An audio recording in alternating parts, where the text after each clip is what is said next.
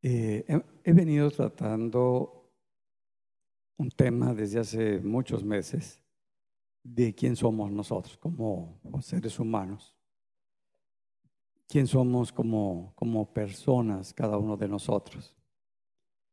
Y muchas veces nos cuesta trabajo entender las partes de las cuales estamos nosotros constituidos.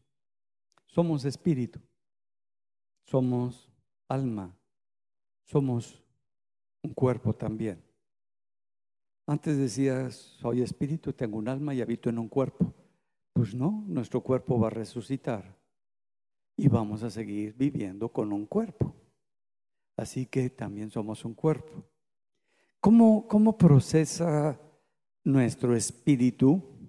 ¿Cómo procesa nuestro cuerpo que es, se expresa a través del cerebro?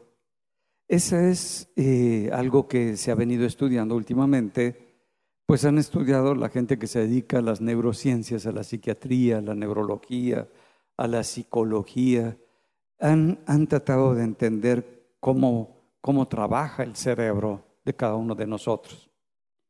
También le han dedicado poco tiempo y se ha investigado, no tanto como ahora en las neurociencias al cerebro, se ha estudiado el espíritu.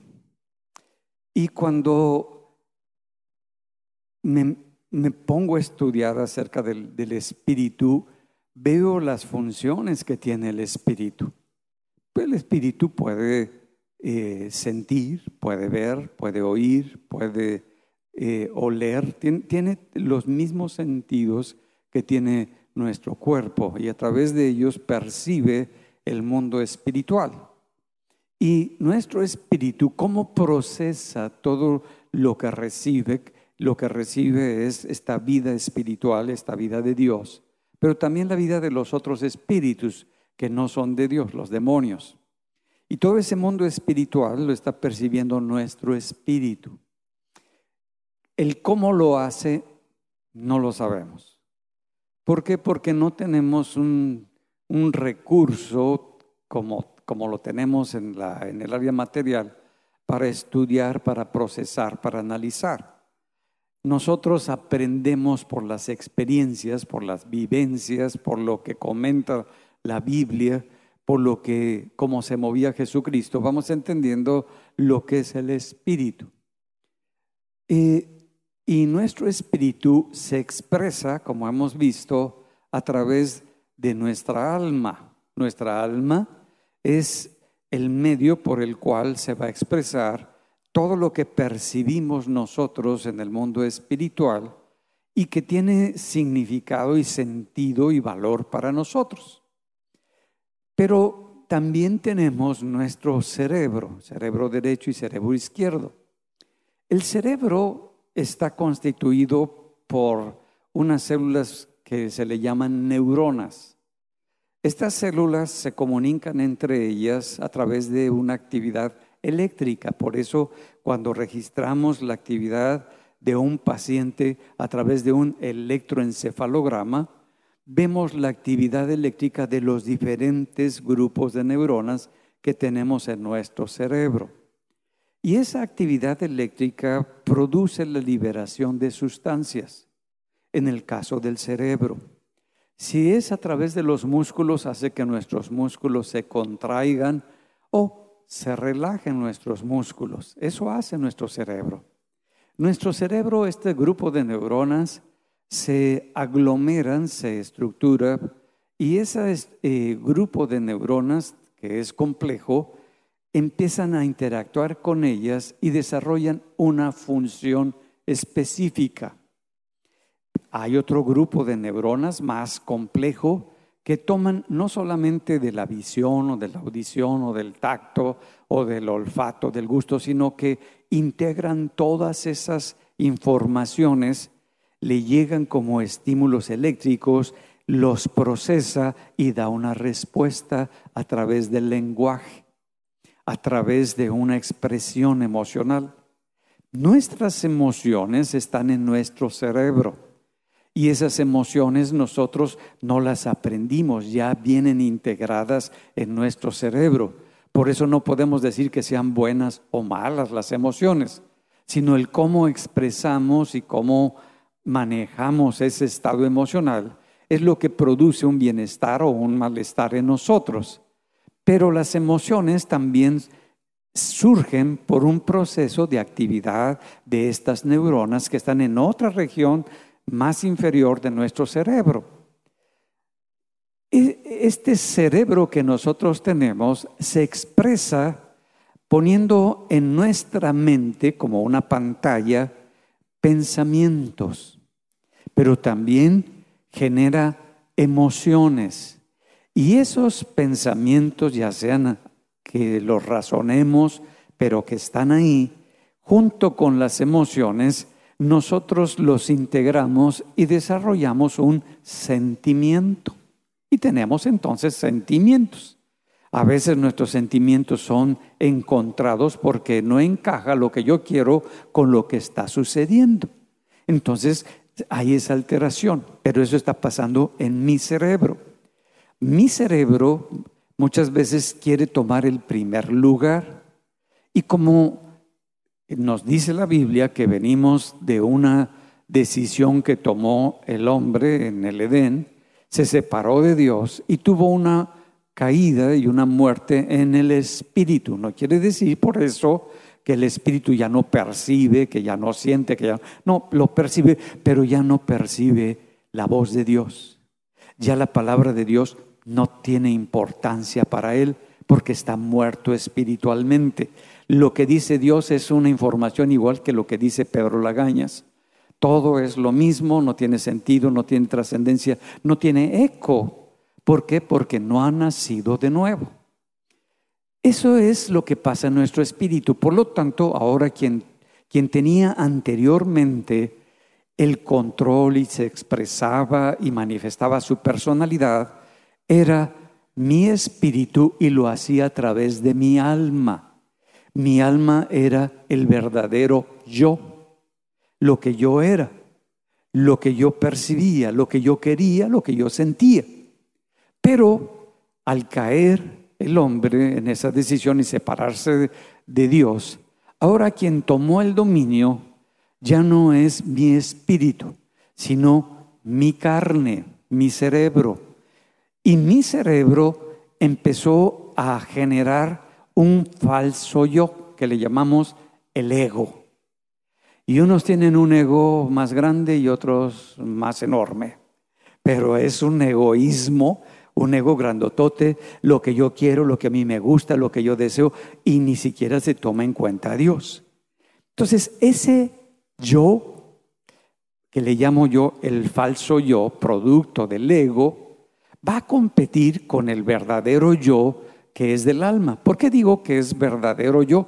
Porque cuando tú te mueras, este ego producto de tu cerebro, pues ya tu cerebro se acabó. Entonces el que va a seguir nada más es el verdadero, el del alma. Y si nunca lo cultivaste, si nunca tuvo vida, pues vas a tener serios conflictos en el otro reino porque no sabes ni quién eres. Porque lo que te definía era tu ego chafa, tu falso ego, porque ese ego se nutre de todo el mundo y de toda la cultura con la que nosotros crecemos, de todo el entorno y los valores que nosotros hemos adquirido. ¿Hasta ahí vamos bien? Me parece que sí, ¿verdad?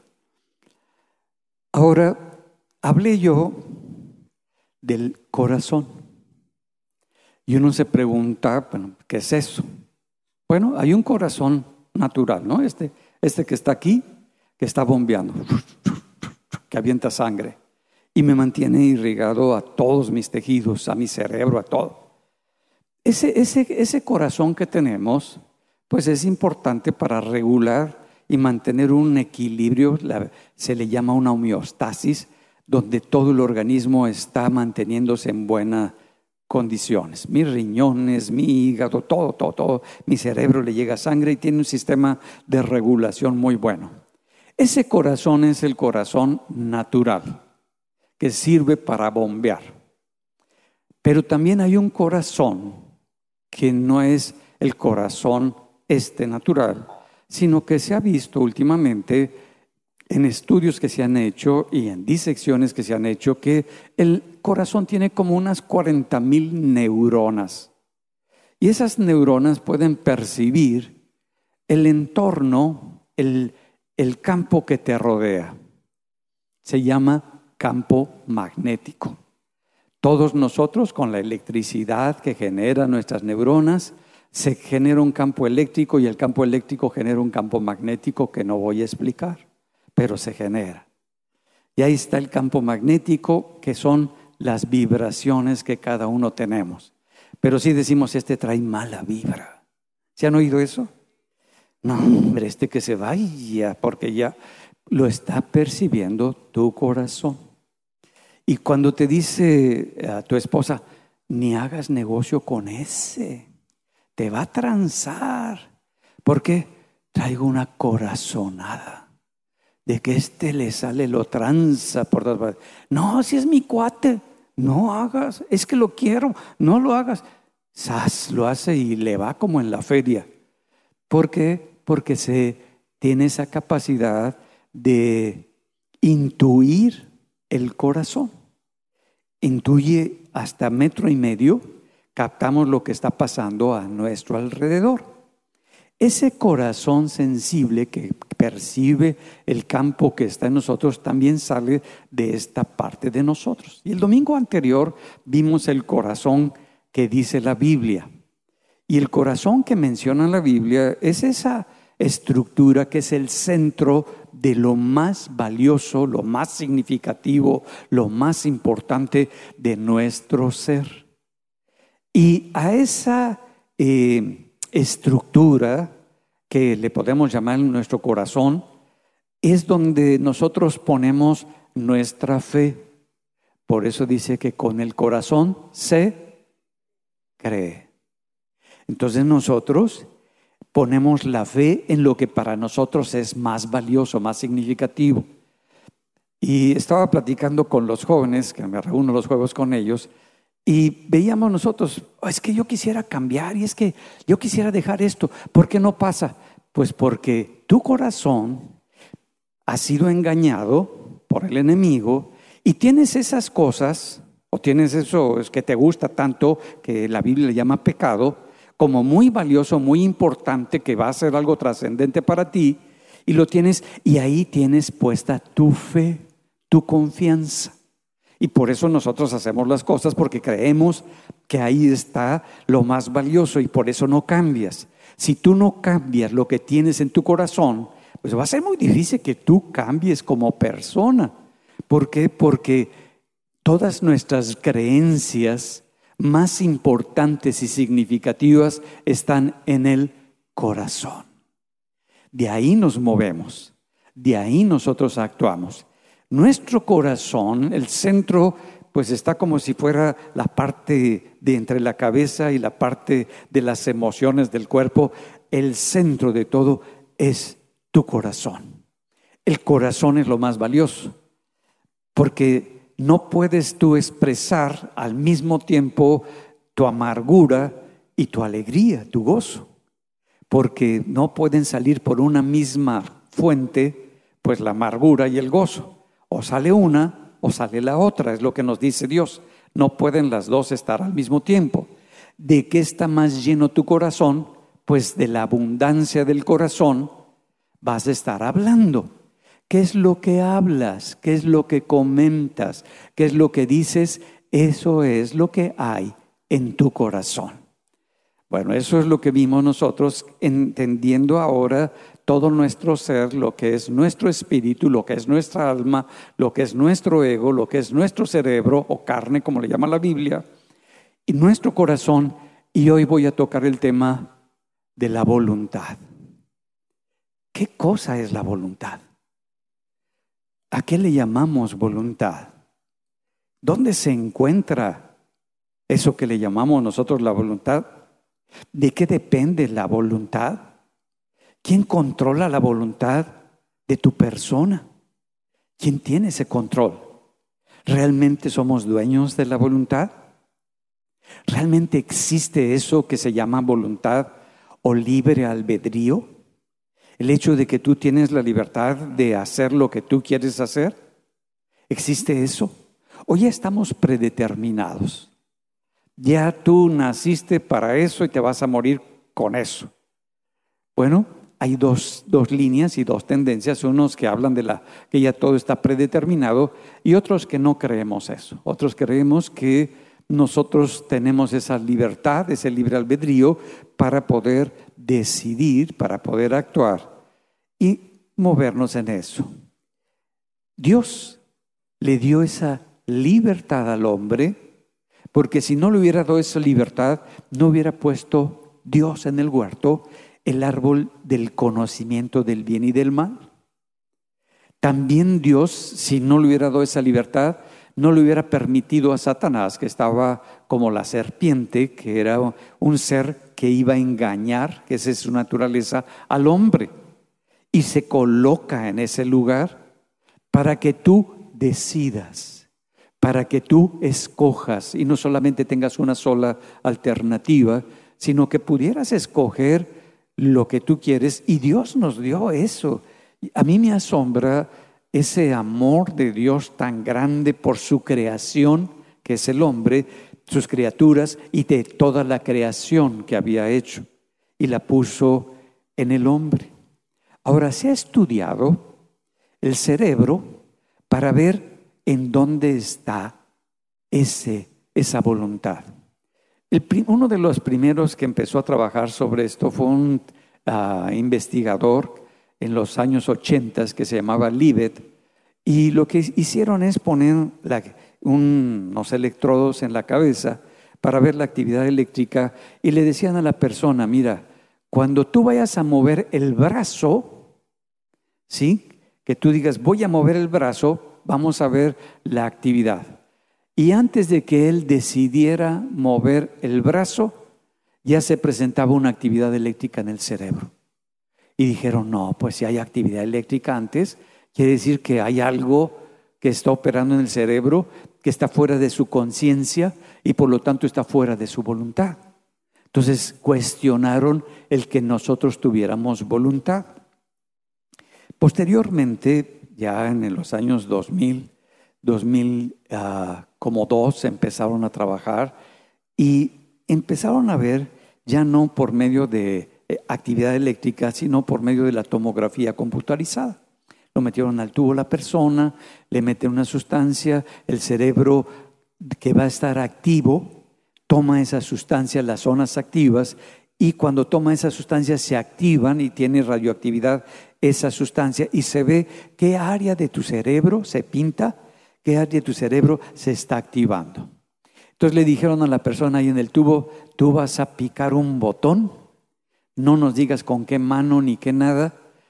Y el investigador se daba cuenta que antes de que él pensara y moviera el botón, ya había una actividad y sabía con qué mano iba a picar y en qué momento iba a picar la persona. Ah, como que nos llama la atención. Y a veces como que descuidamos el que hay tanta complejidad en el cerebro que pensamos que nada más es la conciencia y la actividad motora. No, son muchos neuronas que tienen que estar activadas, que se van a activar y ese grupo de neuronas van a mandar una información para que se lleve a cabo la acción. Bueno, eso es lo que nos dice las neuronas. Tenemos ah, un poquito nada más para divertirnos. En física cuántica, el principio de Heisenberg, eh, eh, eh, se dice que en este principio de, la mecánica cuántica, que tú no sabes si está vivo o está muerto un gato, o que una partícula va a estar en una condición, en otra condición, porque si tú lo ves ya cambia su estado pero que si no lo ves nunca vas a saber y se llama el principio de indeterminación y que nunca vas a saber. Si eso pasa a nivel de mecánica cuántica, donde las cosas no están determinadas, sino están indeterminadas, que no alcanzamos a entender la magnitud que tiene ya en nuestro mundo, eh, donde ya todos los átomos y todas las estructuras están estructuradas, pero está ocurriendo. nosotros también no somos como que algo ya está como que determinado y estructurado. La voluntad, tu voluntad, se fue moldeando y se puede moldear. Nuestros padres intervinieron en moldear nuestra eh, voluntad, nuestros maestros, la gente que estaba cercana a nosotros también participaron y algunos manipulaban la voluntad del niño. ¿Cómo podemos mover la voluntad de una persona? Bueno, podemos decir al niño, oye, si haces esto, si te sacas tanto de calificación, si levantas tu ropa, te voy a dar este chocolatote que te gusta tanto. Entonces el niño ejerce su voluntad o tu voluntad. No los oigo. Y así nos deformaron. Entonces los niños hacían las cosas porque no porque ellos quisieran hacerlo, sino por el chocolatote que se iban a comer. Entonces se puede ir moldeando la voluntad, pero eso no era su voluntad, no nació de él, no tenía de eso de él. También mencioné la vez pasada que tú le dices a un niño, oye, tienes que hacer esto, esto, pues no lo quiero hacer. No, no lo quiero hacer.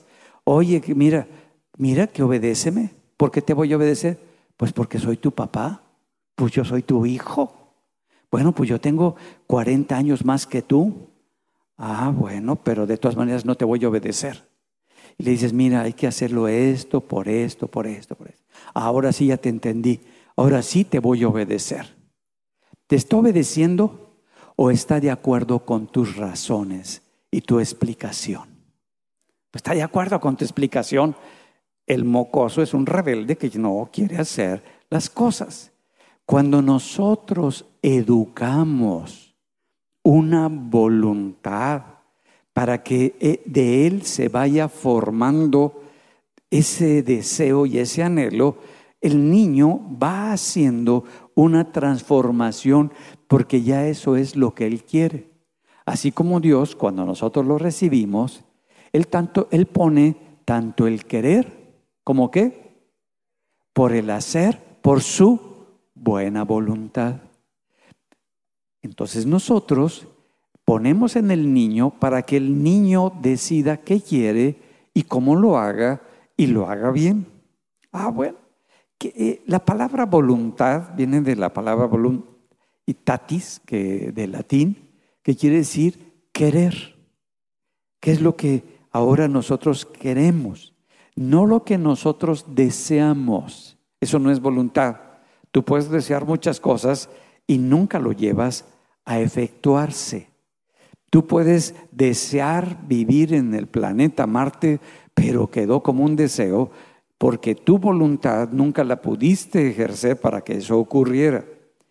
El querer, el mover la voluntad es una determinación, que hay un propósito en nosotros. Es una decisión que decidiste entregarte a lograr esa tarea, esa actividad en especial. Entonces, pues se necesita un esfuerzo. Y para que ocurra eso, pues necesitas una renuncia a algo de lo cual estás acostumbrado, te cuesta trabajo, se te hace difícil, pues tienes que renunciar y ejercer esa acción, pues va a tener un costo en tu vida, el esfuerzo y la renuncia. Dos cosas que ocurren en nosotros. Cuando nosotros educamos nuestra voluntad y somos dueños de nuestra voluntad, entonces realmente somos libres. Ya no hago lo que tú me dices, lo que a ti te parece, lo que la circunstancia establece, porque yo tengo mi propósito, mis valores y mi conciencia es clara de las cosas que quiero hacer. Por eso la voluntad necesita de un aprendizaje. Y el aprendizaje, pues es como todas las cosas, gradual, poco a poco vamos nosotros aprendiendo. Y aprendemos cada día por medio de la repetición, del esfuerzo que hacemos en hacer ese acto, esa actividad, esa lectura, ese ejercicio, esa manera de levantar las cosas cuando las ensucias, todo eso, tú lo vas haciendo y empiezas a formar una voluntad. Es como cuando, algo, cuando tú te caes y tú dices, no, no sirvo, no funcionó, no la voy a lograr, es que no hay esa voluntad, esa fuerza de voluntad en ese objetivo. Cuando tú te caes, te levantas ¿Por qué? Porque tienes la voluntad para levantarte. Te vuelves a caer y te vuelves a levantar. Te caes y te levantas las veces que sean necesarias porque es más importante el propósito que tú tienes que las circunstancias que no has aprendido, que no has dominado, que no tienes conciencia de todas ellas, pero a través de tus caídas vas aprendiendo. Por eso es gradual. Y conforme vas cayendo, vas madurando, vas creciendo y vas siendo transformado. Para que puedas ejercer tu voluntad realmente, tienes que aprender a negarte a ti mismo. Si tú no estás dispuesto a negarte placeres, a negarte comodidades, a negarte cualquier cosa, no vas a poder lograr un cambio en tu vida. No se establece la voluntad como algo mágico. Es una lucha contra nosotros a través de las inclinaciones que tenías, de los deseos que tenías, de los anhelos, de los sueños. Ah, vas a necesitar algunos de ellos negarte a eso y decir, eso ya no lo quiero para mi vida. Eso no me sirve para este momento en mi vida pero no estoy jugando entre que sí, que no, que toma, que daca, porque entonces no estoy ejerciendo mi voluntad, sino que sé que estoy negándome a algo y lo estoy enfrentando. Por eso Jesús nos dice en Mateo 16, 24, cuando enseña a sus discípulos, si alguno quiere seguir en pos de mí, ¿qué dice? No los oigo. Niéguese a sí mismo tome esa cruz, esa, esa posición donde tú te estás negando a no moverte a tu manera, a tu gusto, a tus deseos. Eso es cuando tú ya estás en esa cruz y decidiste seguirlo. Cuando pasa eso, es que Jesús ya no es algo bonito, imaginario o una religión, es una persona. Y te conviertes en un seguidor de Cristo muy diferente.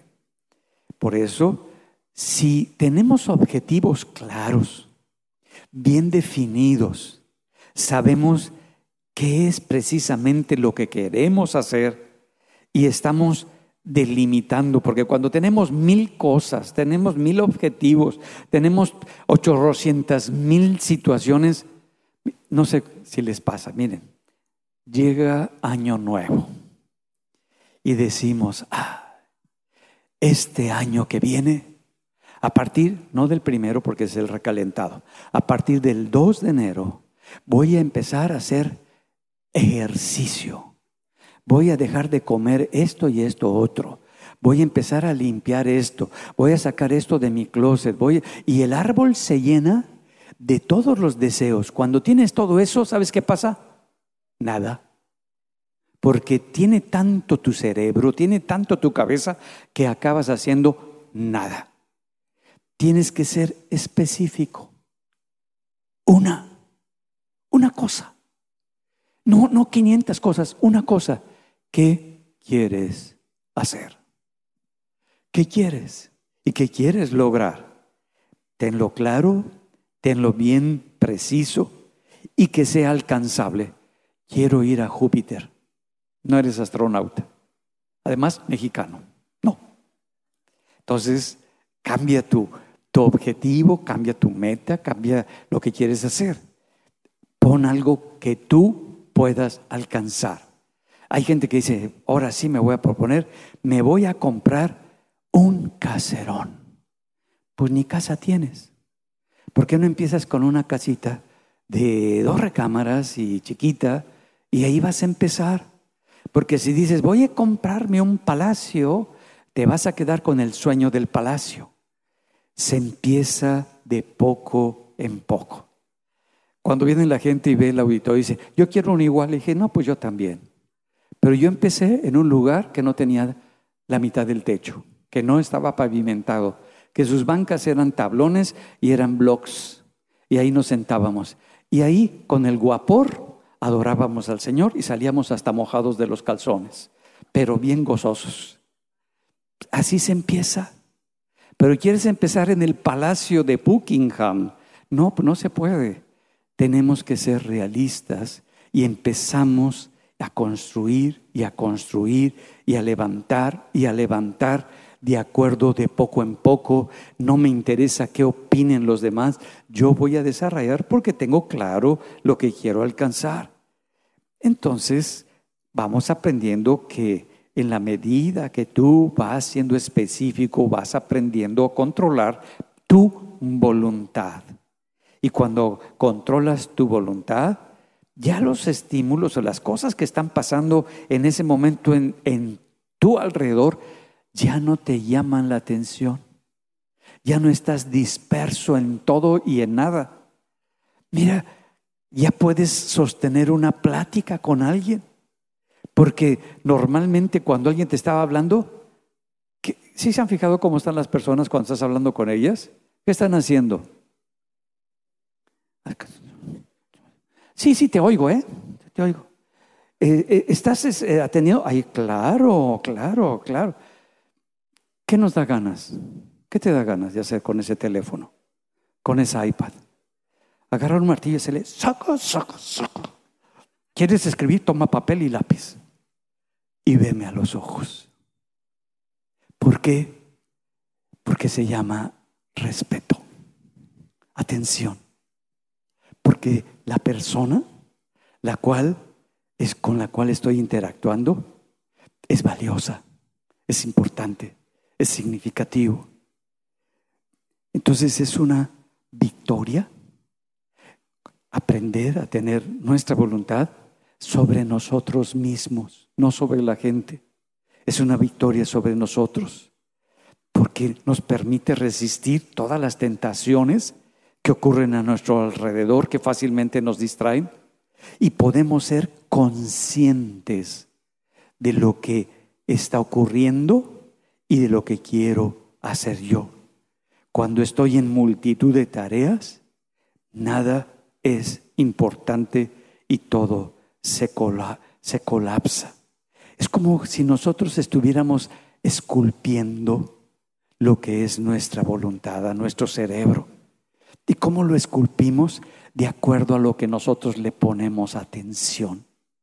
Y conforme le vamos poniendo nuestra atención a algo que nos que, queremos enfocarnos nosotros, esa capacidad determina la calidad de vida que voy a tener en ese momento, mi capacidad para disfrutar las cosas, para, para vivir, para gozar, para sentir la alegría y la felicidad.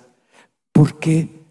Porque te detienes un momento en tu vida y te puedes detener y puedo decirte, ¿qué estás viendo? ¿Qué estás viendo? Lo que estás viendo ¿Qué produce en ti? ¿Qué está produciendo dentro de ti? Lo que ves, lo que ves con tus ojos. Cuando vas en, en la calle y te detienes a ver algo, ¿qué estás viendo? Cuando estás de pronto escuchando algo, una música, cualquier cosa, ¿qué escuchas? ¿Qué, qué, qué te llama la atención de lo que estás escuchando? Tu conciencia se está enfocando en algo palpable, en algo real, que tus sentidos te están informando. Y entonces empiezas a sentir, empiezas a ver. Y cuando, ¿qué estás sintiendo cuando estás platicando con esa persona? Cuando esa persona te toca, ¿qué sientes? ¿Qué percibes? Cuando tocas algo, una flor o cualquier cosa, ¿qué estás sintiendo? Estás deteniéndote en tu vida en ese momento para poder tener contacto, conciencia con las cosas que están ocurriendo en ese momento en tu vida y te detienes. Y puedes tú estar expresando lo que estás sintiendo. No, no, esto es una rosa, esto, no, no, no. ¿Qué sientes? ¿Qué te produce? Todo esto lo está generando nuestra conciencia y hace que podamos nosotros vivir y que podamos fortalecer la atención, que es algo que se ha perdido. Ahora con los medios de comunicación y sobre todo las tablets y las computadoras y los teléfonos inteligentes, ya la gente ya no tiene conciencia de sí misma, ni tiene conciencia de la gente, no tiene conciencia de lo que está sucediendo.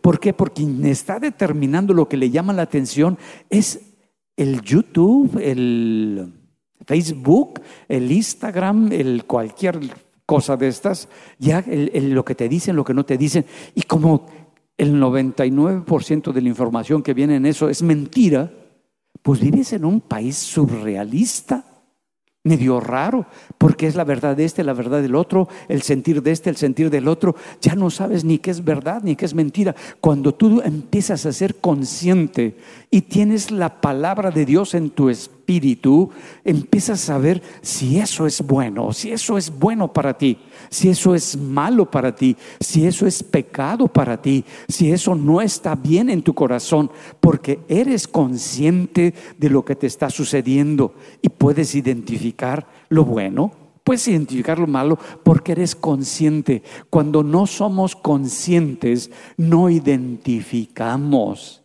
no nos damos cuenta de lo que está pasando. ¿Por qué? Porque nos llama la atención el celular, como a muchos que veo ahorita con su celular. Ahí están, pero si bien metidos con el celular, guarden su celular. Deberíamos de poner un letrero como antes hacíamos. Si vas a entrar, apaga tu celular. Es que yo lo necesito. No, no lo necesitas, mis amados. No lo necesitas. Saca tu lápiz y tu papel y cómprate una Biblia leída. Mira, cuando lees un libro, a mí me gusta cuando me gusta leer. Y cuando leo un libro, me gusta más cuando es de papel. No sé por qué. Hasta miren las hojitas. Ay, huelen re rico. Le doy la vueltecita, lo rayo, le pongo mis comentarios. Que a los electrónicos, los electrónicos nada más cuando necesito hacer algo rápido, que necesito mover mucha información, pero para disfrutar hay un libro. Que puedas disfrutar un libro, que lo puedas leer, que puedas agarrar tu Biblia y la puedas leer, la puedas subrayar, es diferente. Y que, que te sientes en tu recámara o donde sea y estés leyendo. Y uses el celular para poner una alabanza.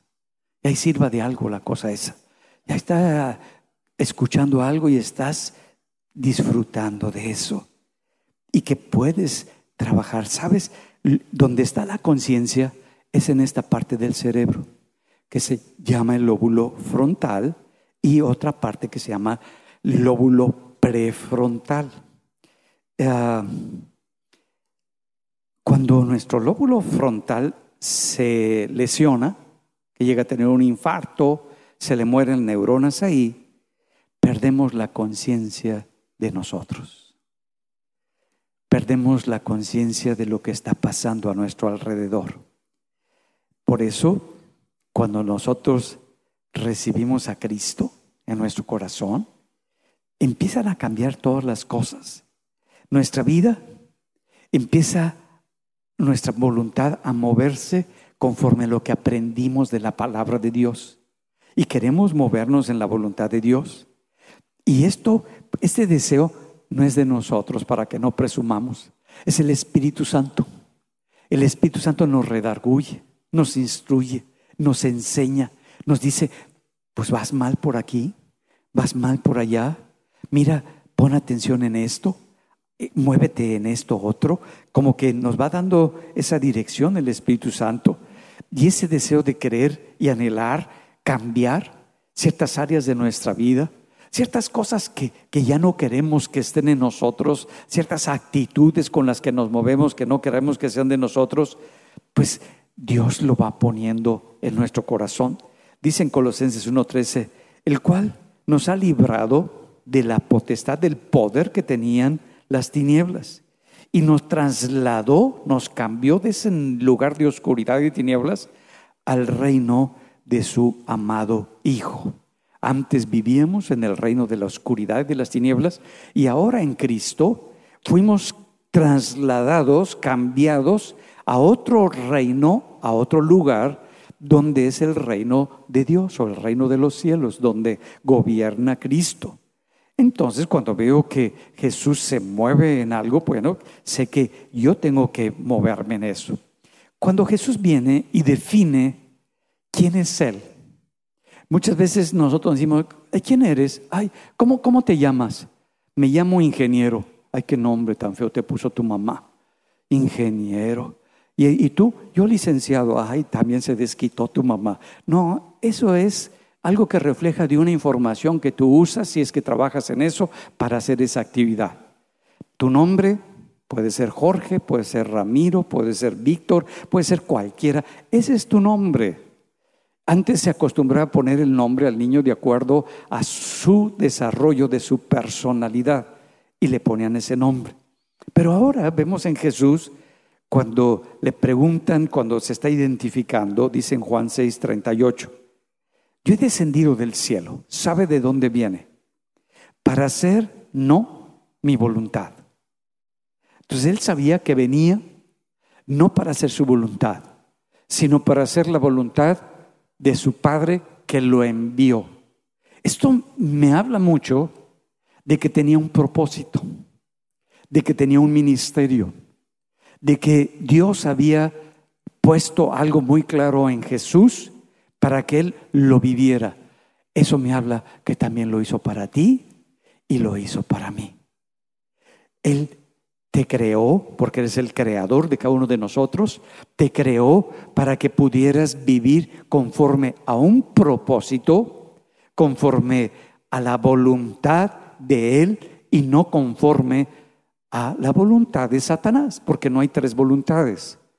Hay una voluntad del reino de los cielos y la voluntad del Padre, y hay otra voluntad, la voluntad de Satanás, que ganó este mundo y controla este mundo a través de los hombres, no de todos, pero sí de la mayoría, y estableció toda una cultura y diferentes culturas, y ahorita está mezclando las culturas para tener el control de la voluntad del hombre.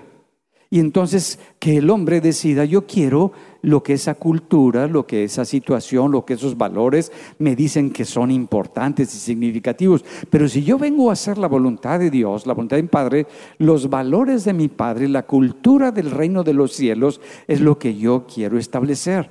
Y el valor principal en el reino de los cielos es el amor. Todo se hace por amor como lo hace Dios. Y nos movemos en ese amor. Entonces establece Ah, el, para qué vino Jesús. Yo me hago una pregunta y te hago una pregunta. La pregunta es, ¿dónde me encuentro respecto al plan de Dios el día de hoy?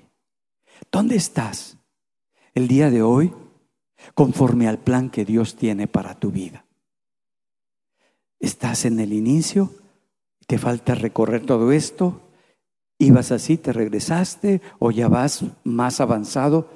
¿Cómo vas en el plan de Dios para tu vida? ¿Estoy teniendo una vida que es congruente a lo que dice la palabra de Dios? ¿Vivo con los valores y los principios que establece la palabra de Dios o vivo como Frank Sinatra a mi manera? Yo decido. Yo decido en qué me voy a mover y cómo me voy a mover. Hay otro factor que quiero poner que es también muy influyente en la voluntad y que se ha usado, se empezó a estudiar hace más de 100 años y lo empezaron a utilizar de una manera así medio oscura, medio con velas y con cosas así, y es la hipnosis. Ahora ya se ha hecho un poquito más abierto, se quitó todo ese tabú y toda esa magia que había detrás de eso. Y se hace a nivel de espectáculo, porque hay hipnotizadores, no sé si los han visto en la televisión, en algún lugar, que hipnotizan a la gente y la gente, ahí se queda. No se cae, está paradita, pero está ahí. Y empieza hasta como a roncar. Y está hipnotizada. Ahí está hipnotizada la persona. Y hacen un show y hacen todo eso. ¿Alguno ha visto bueno, más fácil. ¿Alguien no ha visto a gente hipnotizada? ¿No? Bueno. La hipnosis es sugestión. Y es una autosugestión. Y hay gente que es muy autosugestionable. Entonces se puede hipnotizar más fácilmente y se puede llegar más profundo a la persona.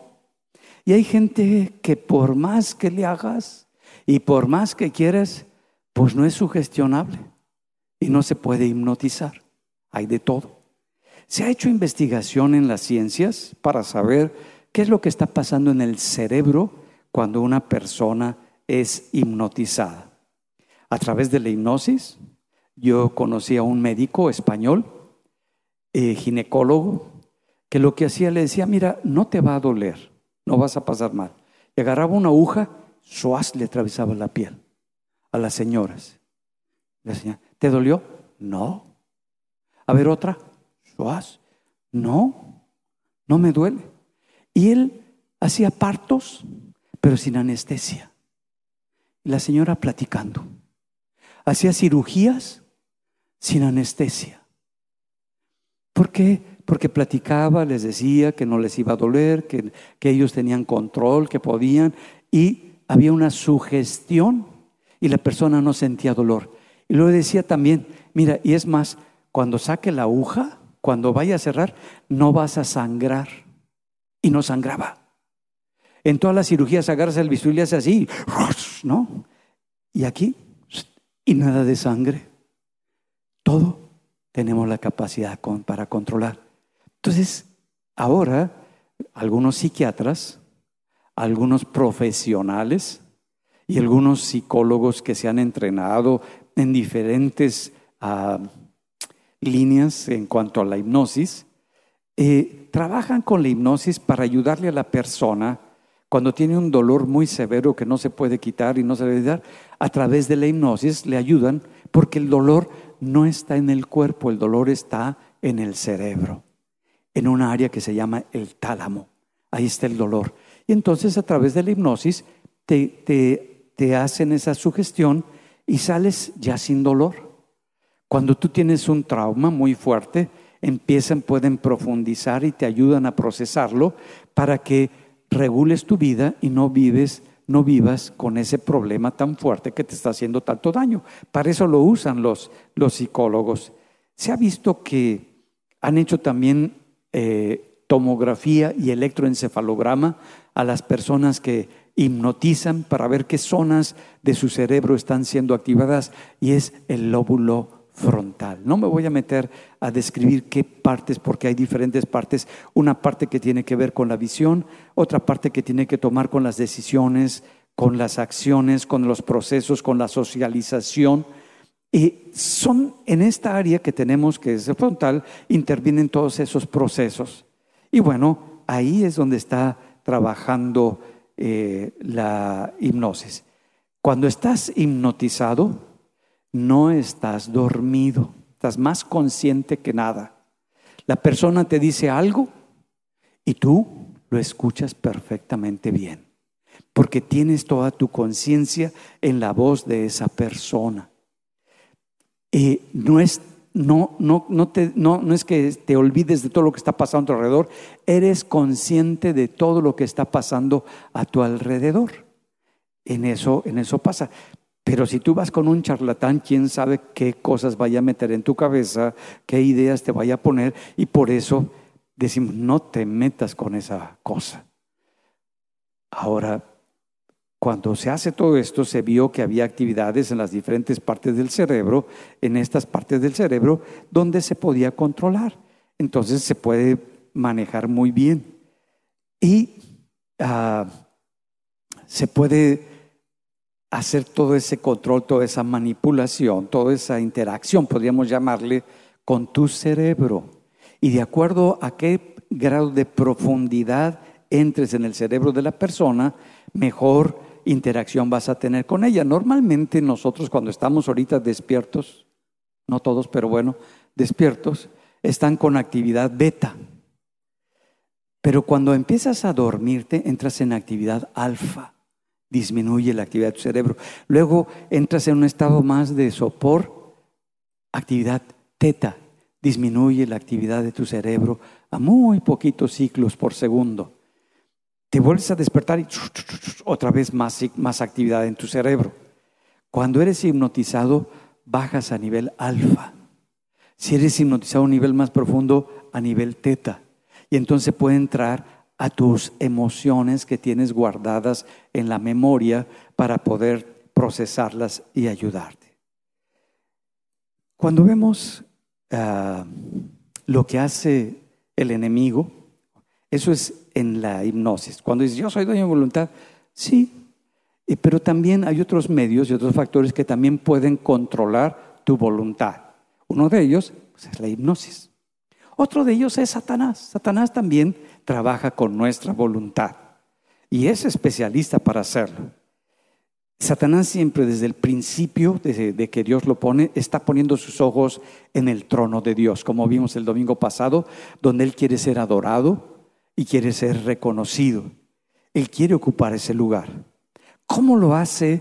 Pues poniendo pecado en tu vida para poder controlar tu vida y por medio de ese arte que, que es la mentira, porque es toda una habilidad, empieza a engañarte de tal manera que a los vicios los hace, los convierte, que son sucios, que son destructivos, que son repugnantes, hace que lo veas como algo atractivo. Mira, pruébala. Se llama Mari. Éntrale. A veces le decimos guana, pero pues prueba la marihuana. Mira, es agradable, es esto. Prueba el peyotito, prueba y empiezan así con una serie de pastillas y los jóvenes que todavía no han madurado su lóbulo frontal, pues se meten cada basura y se están destruyendo todas sus neuronas. Toda esa voluntad la están haciendo pedazos y se ve atractivo. Pervierte lo que es la sexualidad de tal manera que las cosas viles, la perversión, la destrucción, que no son deseables, hace que, que eso destructivo lo veamos como algo agradable, como algo bueno.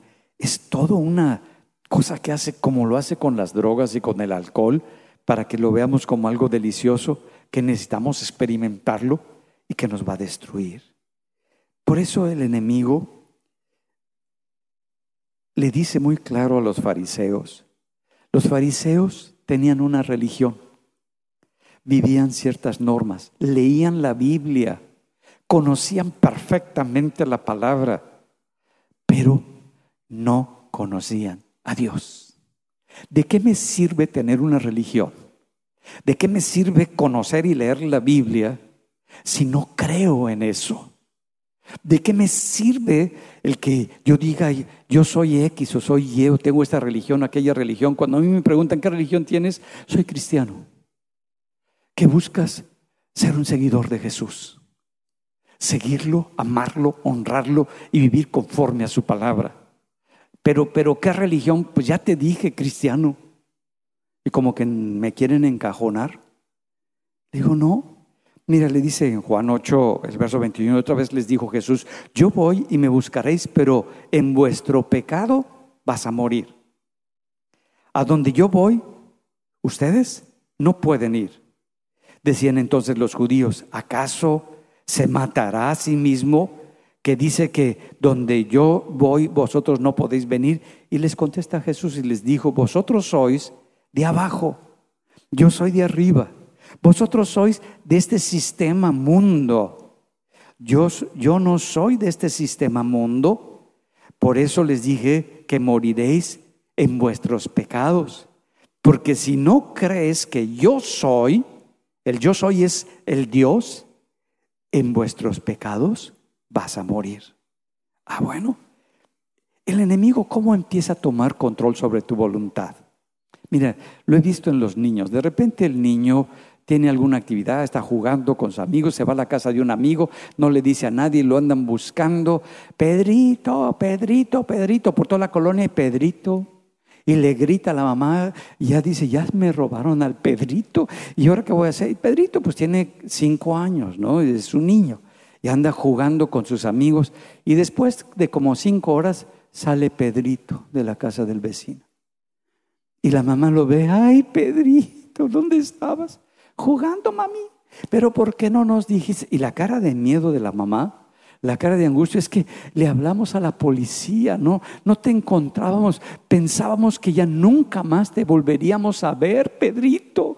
Y, y la mamá toda angustiada, Pedrito entonces hace empatía con el miedo de la mamá, las neuronas espejos de, la, de Pedrito con la cara de miedo y de angustia, y entra el miedo a Pedrito. Y ahora Pedrito empieza a llorar y llora. ¿Por qué? Porque a lo mejor nunca más va a volver a ver a su mami. Algo va a pasar. Ya se le transmitió y entró, se le dijo esas palabras. Y ahora su papá va a platicar, hola, ¿cómo estás? No me puedo dormir, papi. ¿Por qué? Porque escucho una voz que se ríe de mí y se ríe a carcajadas de que Dios no me escucha.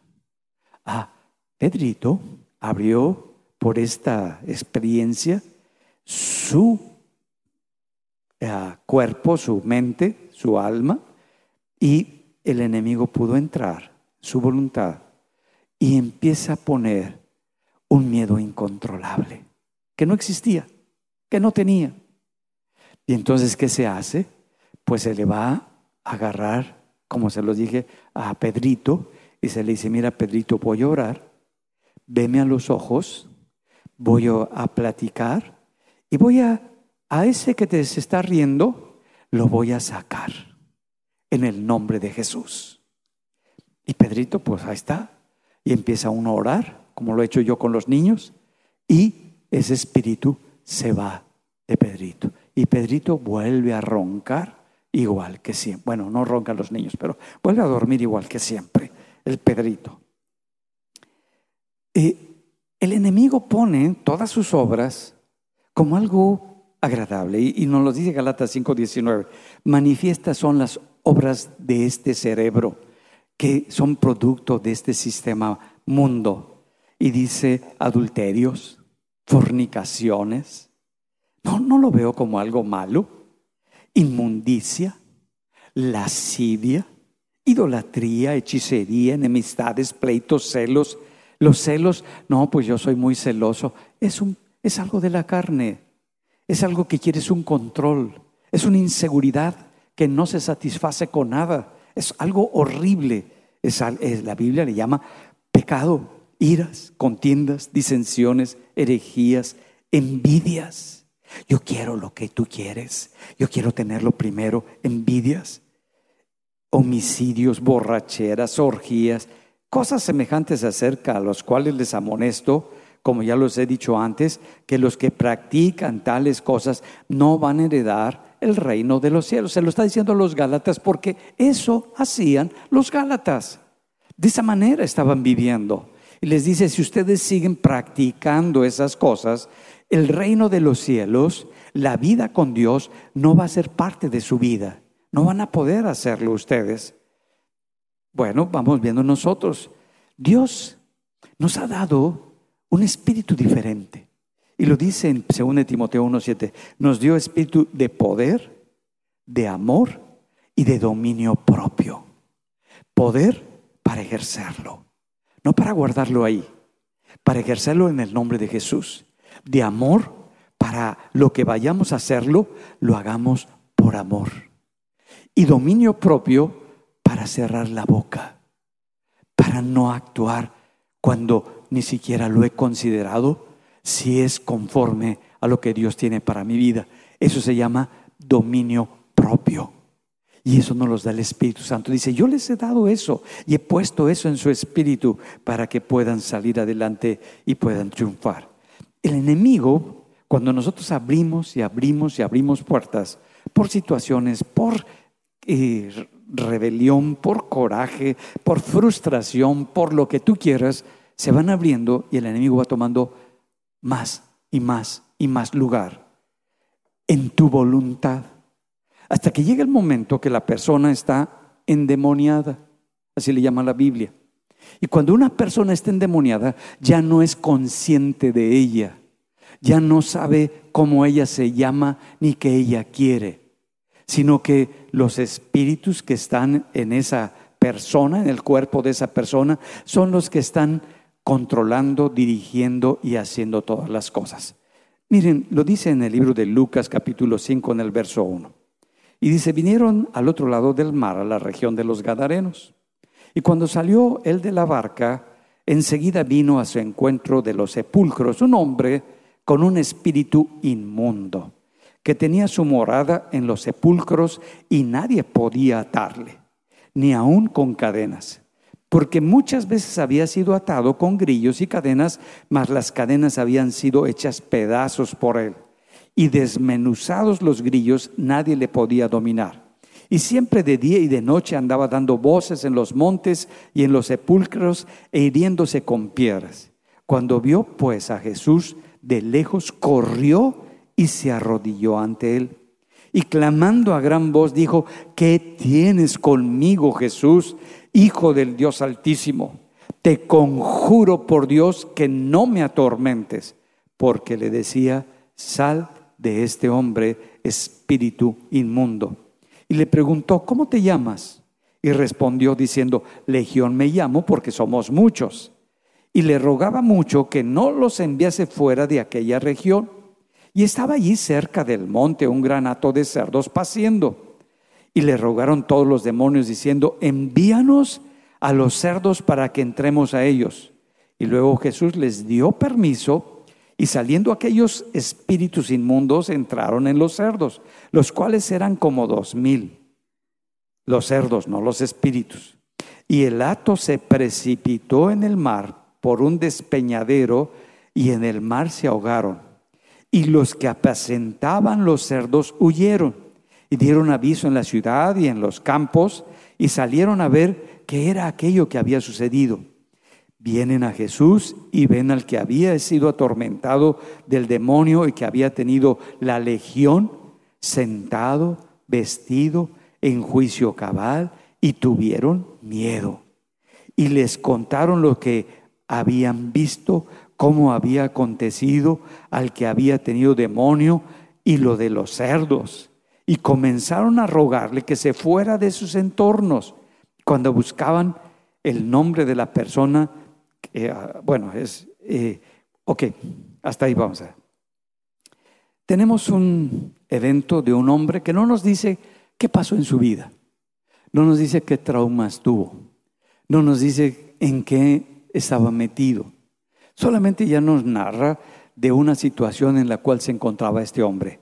Este hombre vivía, no tenía una casa, no tenía un hogar, no había donde pudiera descansar, por lo tanto vivía en donde viven los muertos, en el panteón, entre los sepulcros.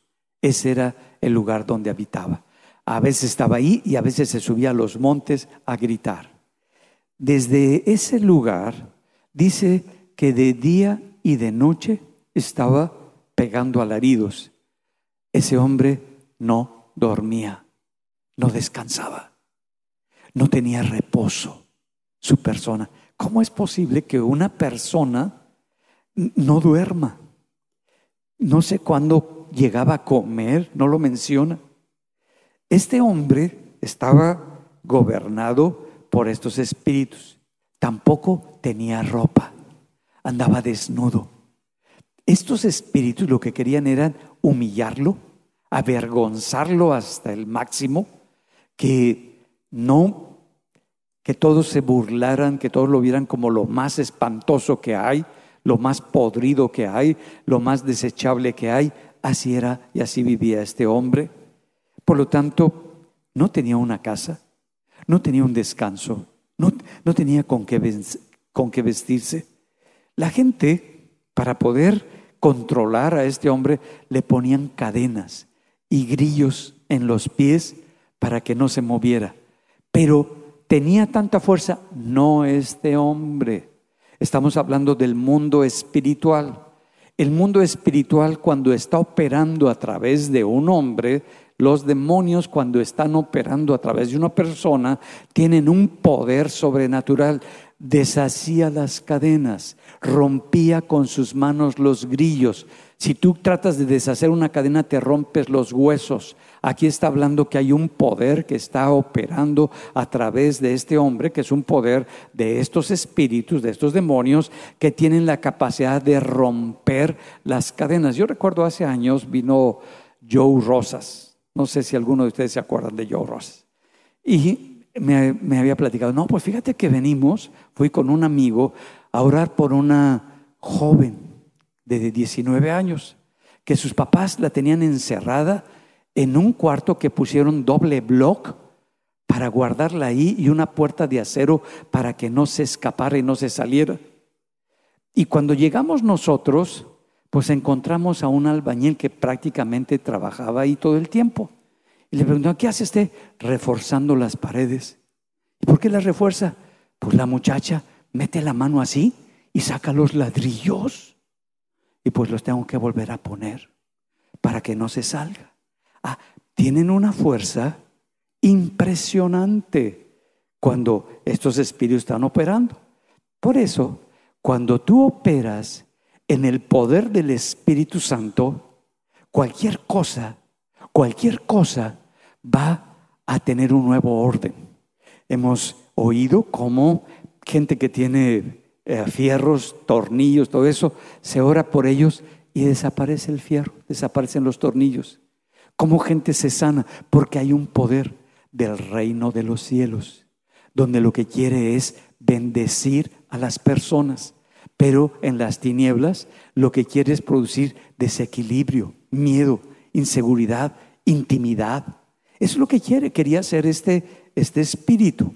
Por eso mostraba todo el poderío que tenía, destrozando todas las cadenas que le ponía. Cuando llega Jesús ese lugar, los primeros que salen a recibir, el primero que sale a recibir a Jesús es este endemoniado. Tú dices, ay, ya se volvió creyente. No, sino que los demonios reconocían quién es Jesús. Los demonios sabían quién tiene poder y quién tiene autoridad. Porque si tú como demonio tienes más poder que Jesús, no te hincas ante Jesús no te postras, te postras ante el que tiene todo el poder y toda la autoridad. Estos espíritus cuando lo ven, se postraron y le decían, Señor Jesús, Hijo del Altísimo, estaban postrados, estaban humillándose, estaban reconociendo que el que tenía el poder y el que tenía la autoridad sobre todos ellos era Jesús. Y por eso, como dice la palabra, toda rodilla se doblará y toda boca confesará que Jesús es el Señor. Ah, entonces está estableciendo muy claro que estos espíritus saben ante quién van a doblegar. Por eso cuando quiere Satanás querer controlar y tentar a Jesús, Jesús le contesta, vete, Satanás, porque solamente a tu Señor y Dios servirás y a Él adorarás. Ah, los espíritus sabían que Jesús es Dios y es Señor y se postraron ante Él. Entonces empiezan los espíritus a hablarle y les dice, ¿cómo te llamas? ¿Por qué le dice Jesús, cómo te llamas a ese espíritu? Porque hay espíritu de miedo, hay este espíritu de perversión, hay, diferentes espíritus. Y le dice este espíritu, pues no, no somos uno, no, somos, pues somos muchos. Por eso, legión, o sea, somos una cantidad de demonios. ¿Qué nos está hablando? Que una persona puede tener muchos demonios. Cuando forme más, la van controlando y más va cediendo la persona ese lugar. Ya no es el, el hombre el que está hablando. Ya no es el hombre el que está externando lo que piensa, lo que siente. El hombre está sometido, su voluntad está sometida a la voluntad de lo que estos espíritus querían hacer en el cuerpo de este hombre. Y con quien se está comunicando Jesús no es con este hombre. Con quien se está comunicando Jesús es con estos espíritus. Y cuando les dice, bueno, eh, le dicen, ¿por qué nos atormentas? Porque ellos ya habían escogido un lugar para vivir. Los espíritus siempre quieren una casa, un lugar a donde vivir, el cuerpo de una persona, para poder controlar un territorio. Ellos son territoriales y querían a través de esa persona, como a través de muchas personas, controlar un territorio y tener oprimida a esa población para controlarla y para dominarla, lo que hacen ahora los malos. Pues bueno, esto lo estaba haciendo este endemoniado.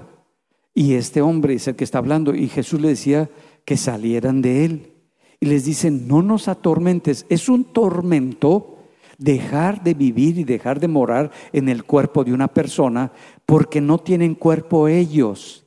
Y a través del el cuerpo de otras personas, ellos quieren destruir a la familia, dividir a la familia, aplastar a la familia, aplastar a la iglesia, lo que sea, para establecer su gobierno Satanás.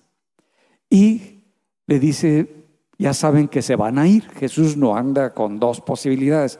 Y le ruegan, mira, para el que tiene autoridad, le ruegan que lo mande, que los envíe a los cerdos. Estaba un hato de dos mil cerdos ahí. Jesús tiene autoridad para decir a dónde se van.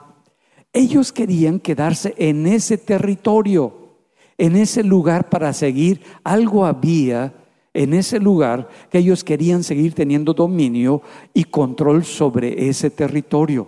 Por eso le piden, déjanos que nos quedemos en el territorio. Y Jesús los deja. ¿Qué pasa? Los cerdos se despeñan y se mueren ahogados en el mar. Cuando viene la gente, dice que lo primero que empieza a aparecer en ellos, cuando ven, ahora sí, a la persona en su estado cabal ya no está controlado por demonios. Ahora está arreglada, está vestida y está platicando con Jesús. Ya él quiere las cosas de Dios. Y la gente cuando ve eso se asusta. Ya no les asustaba cuando estaba endemoniado. Ahora les asusta el que esté bien, el que, que platique con Jesús. Y toda la gente empieza a platicar eso y lo primero que están produciendo estos espíritus es un espíritu de temor. Y todos ellos, dice, tuvieron miedo y le rogaron a Jesús que se fuera. Ah, cuando tú te mueves en esa autoridad, porque Dios nos ha dado un espíritu de poder, de amor y de dominio propio. Ese poder te da una autoridad. Nuestra autoridad está en Cristo. Y es en el nombre de Jesús en quien tenemos toda autoridad. Y ahora, como somos hijos de Dios, pertenecemos al reino de Dios, al reino de los cielos. Y en ese reino nosotros expresamos todo el gobierno y toda la autoridad que tenemos. Si alguien viene y se mete a nuestro entorno, esa persona está entrando a un terreno donde nosotros tenemos autoridad. Y ese espíritu tú lo puedes ubicar, lo puedes sacar, porque tienes el poder, el amor y el dominio para enfrentar la situación y expulsar a ese espíritu que, que quiere gobernar a esa persona. Entonces, Dios nos ha dado de su espíritu para movernos en el poder del Espíritu de Dios, con esa autoridad en el reino de los cielos, y donde quiera que nos movamos, va con nosotros ese poder, esa autoridad y ese reino, para establecerlo y representamos al reino de los cielos, establecemos el poder en la medida que lo usamos, establecemos el amor en la medida que lo damos y establecemos el dominio propio en la medida que nos autocontrolamos nuestra voluntad. Y es lo que Dios nos enseñó. Entonces podemos ver que hay esta voluntad, pero nada más pertenece o al reino de los cielos, al reino de Dios, o al reino de este mundo, el reino de las tinieblas. En una es el alma el que se expresa, en otra el ego el que se expresa. En una es porque el corazón está lleno de la palabra de Dios y de la presencia de Dios, o está lleno de los valores, de las cosas que este mundo te ofrece y de los espíritus que están controlando todo esto. Tu corazón se va a expresar a final de cuentas a través de tu voluntad. Tu voluntad ahora que tenemos un cuerpo es a través de tus acciones no de tus pensamientos ni tus sentimientos, sino de las cosas que tú haces. Si nosotros fuéramos espíritus como Dios o como los ángeles, Dios expresa su voluntad por medio de su palabra. Los ángeles expresan su voluntad por medio de su palabra. Entonces el alma expresa la voluntad del espíritu por medio de la palabra. Yo decido en mi corazón si esa palabra la pongo ahí y si la llevo a cabo para que mi cerebro, mi lóbulo frontal, produzca esa acción y me muevo porque he escogido hacer la voluntad de Dios. Vamos a ponernos de pie, vamos a orar. Espero que se haya entendido la voluntad. ¿Quién tiene tu voluntad? ¿Eres dueño de tu voluntad? ¿Viniste para hacer la voluntad del Padre? O la voluntad del Padre de este mundo, de este siglo. Tú decides, según lo que haya en tu corazón. Padre, gracias. Gracias por el privilegio de haberte conocido, de tenerte. Gracias por tu palabra que es delicia para mi alma. Gracias por tu bendición que reposa en mi corazón en cada día. Señor, que cada uno de nosotros nos movamos en este poder que nos has dado, que es poder de los cielos para hacer tu voluntad. Que le expresemos por amor, con amor, no enfocados en nosotros, sino en las personas. Con ese dominio propio que viene de tu espíritu para poder muchas veces guardar mi boca, muchas veces guardar mis gestos, muchas veces guardar mis expresiones y poder darte la gloria y moverme en tu reino para establecer tu reino, tu voluntad para llevar este evangelio a donde quiera que tú me mandes. Te damos gracias, Señor, porque he decidido hacer tu voluntad, así como en los cielos, que se haga también en mi corazón y en mi vida. En el nombre de Jesús. Amén y amén. Gloria a Dios.